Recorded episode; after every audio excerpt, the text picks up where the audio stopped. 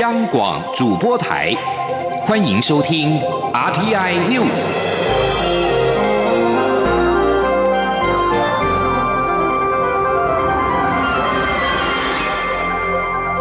听众朋友您好，欢迎收听这节央广主播台提供给您的 RTI News，我是张顺祥。立法院长苏家全代表蔡英文总统到圣卢西亚参加独立四十周年的纪念日大典。苏家全今天在脸书分享，此行与圣露西亚总理查士纳互动，加深邦谊的巩固。苏家全表示，从台湾出发，经过三个小三十个小时的航程，到达圣露西亚。他也特别向查士纳强调，台陆两国虽然是远隔重洋，但是人民跟政府间的情谊笃密，而且长远。台湾是陆国追求永续发展的忠实伙伴，对于两国的前景充满了信心跟期待。而同样是在立法院，今天常设委员会举行了招委的投票。由于招委有排法案的权限，因此朝野招委的席次也成为了焦点。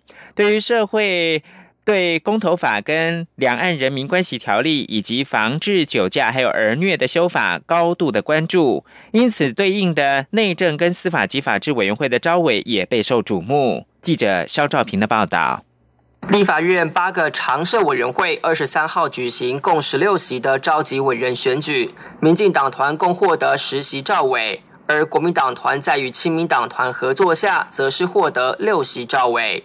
由于内政委员会将审查社会高度关注的公投法以及两岸人民关系条例等案，因此民进党团总召柯建明坦言。这会期内政比较热闹，所以先前就传出民进党的内政委员会立委多无意接下赵委职务，最后经党内协调，才由张宏禄担任代表。对此，国民党籍现任赵伟林维洲就揶揄民进党在行政立法两端出现不协调。他说：“既然民进党哦，这个没有人要来担担任这个这个两岸人民关系条例这个排案招委。”啊，奇怪，他们怎么又要抛出陆委会？为什么又要抛出这个议题，说要把这个两岸人民关系条例，尤其关于这个和平协议要双公投的这样的议题抛出来呢？那是不是表示立法院跟行政院是不协调？民进党籍新任赵委张宏禄否认党内无人愿意担任赵委的说法。他认为赵委跟法案之间的关联性没有这么复杂。他进一步表示，由于攸关两岸议题的修法还没送到国会，目前就先观察看看。其实，司法及法制委员会也备受瞩目，因为同婚专法、酒驾防治以及预防儿虐等议题都是该委员会的审查范围。民进党籍新任赵委段宜康就说，党团已经决定将同婚专法进赴二读，因此委员会并不会处理。同党籍新任赵委周春米表示，除了司法改革议题外，社会关切的毒品、酒驾、刑法等议题都会讨论。他说，行政院的组织改造嘛，哈，然后当然还有司法改革的一些法案。那还有一些相关的法治权利，就是个案的部分，大家就是关心的，就是比如说毒品，还有这个酒驾，然后。刑法的部分，立法院第九届第七会期内政委员会召委为张宏禄、林维洲，外交国防则为蔡世应与王定宇，经济则为赖瑞龙与孔文吉，财政为是一方与罗明才，教育及文化则是蔡培慧与高金素梅，交通是李坤泽与陈雪生，司法及法制为段宜康与周春敏，社福未环是刘建国与徐志荣。中央广播电台记者肖照平采访报道。中国大陆国台办再提民主协商，陆委会今天严正的回应表示，专制政权不可能有民主协商，这种倡议根本就是在分化台湾的社会，消灭中华民国主权的统一协商。请记者王兆坤的报道。中国大陆国台办倡议各界就两岸关系开展广泛民主协商，但我陆委会表示。中国领导人习近平提出的一国两制台湾方案，民主协商根本就是分化台湾社会、消灭我中华民国主权的统一协商。专制政权也不可能有民主协商。台湾不会接受消灭主权的提议。台湾前途和两岸关系发展，应由两千三百万台湾人民决定。陆委会指出，国台办的说法再次证明我政府担忧的严肃问题，就是中共统一台湾的进程已摆在眼前。其领导人谈话更强调不放弃武力犯台，丝毫不尊重台湾人民的感受与选择。因此，朝野各界都应该认清中共消灭我国家主权及民主体制的阳谋，拒绝与其协商卖台的勾当。陆委会发言人邱垂正说：“如果没有授权去签署协议的话，呃，我想两岸条例有明确的规范。那我们也是希望啊，国内。”相关的政治人物、政党都应该来遵守。陆委会提醒，《两岸人民关系条例》第五条之一、第七十九条之三规定，台湾人民未经授权，不得与对岸洽签涉及公权力事项或政治性议题的协议。违反规定，最高可处新台币两百万元罚款或五年以下有期徒刑。陆委会重申，北京当局不断强加一中原则。一国两制政治框架于台湾，压迫消融中华民国主权及台湾民主体制。政府反对签署任何消灭国家主权及台湾民主的政治性协议。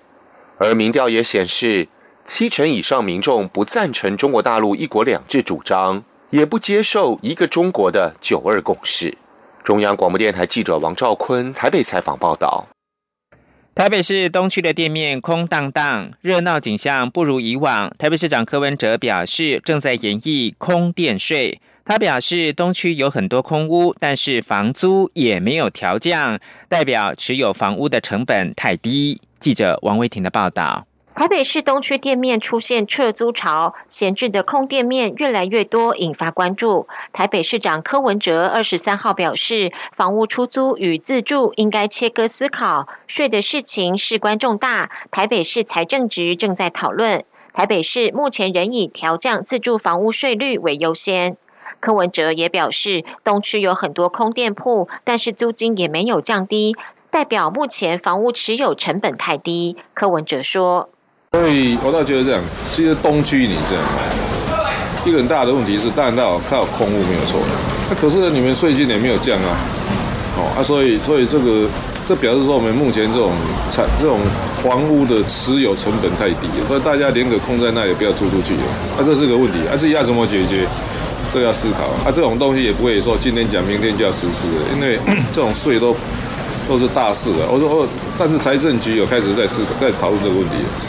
新北市立委补选选情白热化，柯文哲日前透露愿意帮民进党的立委候选人于天站台。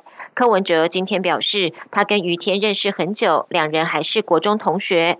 媒体询问这是否代表重启白绿合作，柯文哲回答：人活在世界上，不是只有政党，还有亲戚朋友。媒体询问，既然能替于天站台，那么与新潮流的心结是否也可以解开？柯文哲说：“这要看是怎么样的新潮流，好像也没有看到什么好人。”另外，柯文哲的 LINE 官方账号“柯文哲全国揪朋友”重新开放，且账号设为 KP 二零二零，外界解读是为了参选二零二零总统做准备。对此，柯文哲今天没有正面回答，只表示他要回去问问看，回去再讲。中央广播电台记者王威婷采访报道。双北合作交流平台上午在新北市的瑞芳登场，不过新北市市长侯友谊因为腰伤严重，临时取消行程，由副市长代为出席。论坛今天聚焦的议题包括了产业、灾防、交通跟文化教育，以及制定双北大量伤患的救治机制。您留意过新台币千元大钞的图案上面有一株长相奇特的植物吗？这个植物原来是被称为玉山蓟，但是经过中兴大学历时五年研究，发现这是台湾新有的特有种，正式命名为塔塔加蓟。记者陈国维的报道。新台币千元钞票图案上有个植物，原来普遍被认为是玉山蓟，但在中兴大学森林学系副教授曾燕学以及博士班学生张之毅近年到国内林业试验所以及日本京都大学比对玉山蓟的模式标本后，发现这其实是个还没被命名的菊科技属植物。它的确与玉山蓟非常相似，也是在玉山塔塔加一带拍摄，于是决定命名为塔塔加蓟。曾燕学指出，塔塔加蓟叶子的裂片。片明显比玉山季来的细，而且开着紫色的头状花序，小花与总苞片的数量也比玉山季多。而千元钞票上的图案形态刚好就是这样的特征。另一方面，两种植物的花粉也有区别，塔塔加季的花粉比玉山季大得多，而且花粉表面的刺也明显大于玉山季。跟玉山季最大区别是，它的花是紫色花，那它的叶片是比较细小；那玉山季的花是白色花，那它的叶片比较宽。这是两者最大区别。我们新的新种器到目前为止，我们只发现在台湾才有，是台湾的特种，而且也只有在台湾的中部地区是非常稀有的。张志毅说：“塔塔加蓟是全世界独一无二的台湾新特有种菊科植物，目前只局限在玉山山脉海拔两千到三千公尺的山区。要看到塔塔加蓟，比较容易到达的地方是在玉山国家公园塔塔加管理处附近公路两旁的开阔地。它的花期在八月到十月左右。”中兴大学表示，玉山蓟与塔塔加蓟都是分布于台湾高山的特有种，虽然目前没有灭绝危机，但仍需要进行保育。才能让这钞票上的特有植物永远存在台湾这块土地上。中央广播电台记者张国伟采访报道。健康议题：法国有数十名女性因为使用绒毛型细胶乳房植入物而有罹患淋巴癌的风险。在台湾也有女性正在使用，女性的健康处于风险当中。对此，卫福部表示，预计在三月中能够公告，要求在手术同意书当中需要告知使用风险。请听刘玉秋的报道。法国在去年十二月拒绝展延某厂牌绒毛型细胶乳房植入物的安全许可，因有专家发现此产品可能会导致罹患渐变性大细胞淋巴癌。美国食品及药物管理局 FDA 也对此提出风险警讯。英国则是成立专家咨询小组，审查乳房植入物的风险，并正在拟定强制性的医疗植入物的登录计划。不过，台湾女人连线与民进党立委林淑芬二十三号举行记者会，批评食药署核准绒毛型细胶乳房植入户在台上市，许多女性正在使用。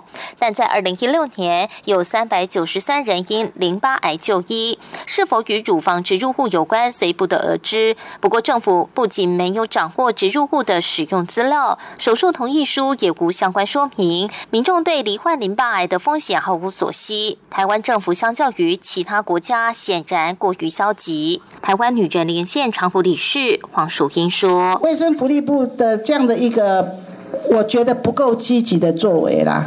那么，让我们台湾的女性。”就是去做隆乳手术这样的一个女性，她们陷入一个呃危身体的这个健康的危害中。可是到现在，我们都还没有看到手术同意书要加这一条进去。对此，卫福部医事司检任技正刘月平表示，确定于三月中公告，要求乳房整形手术同意书中需加入风险告知。至于是否建立全国乳房植入物手术登录制度，食药署副组长王淑芬则表示，该产品属于风险较高的医疗器材，上市前有高规格的审查标准，与美国同步。而对于上市后的把关，食药署有提出医疗专法修法，要求厂商对高风险的医疗器材流向、来源及病人使用做记录，也要做安全评估报告。但专法还在立法院会完成二三读。中央广播电台记者刘秋采访报道。国际新闻：美国总统川普当地时间二十二号在白宫椭圆形办公室会见正在美国进行第七轮中美经贸高级别磋商的中国国家主席习近平特使，也就是国务院的副总理刘鹤。川普表示，双方在本轮磋商取得巨大的进展。刘鹤则表示，两天来，两国经贸团队进行了富有成效的谈判，在贸易平衡、农业技术移转以及智慧财产权的保护、金融服务方面取得了积极的进展。川普非常期待不久将来能够再次同习近平共同见证美中经贸关系的历史性时刻。川普表示，他跟习近平的贸易峰会可能就在三月。以上新闻由张顺祥编辑播报。这里是中央广播电台台湾之音。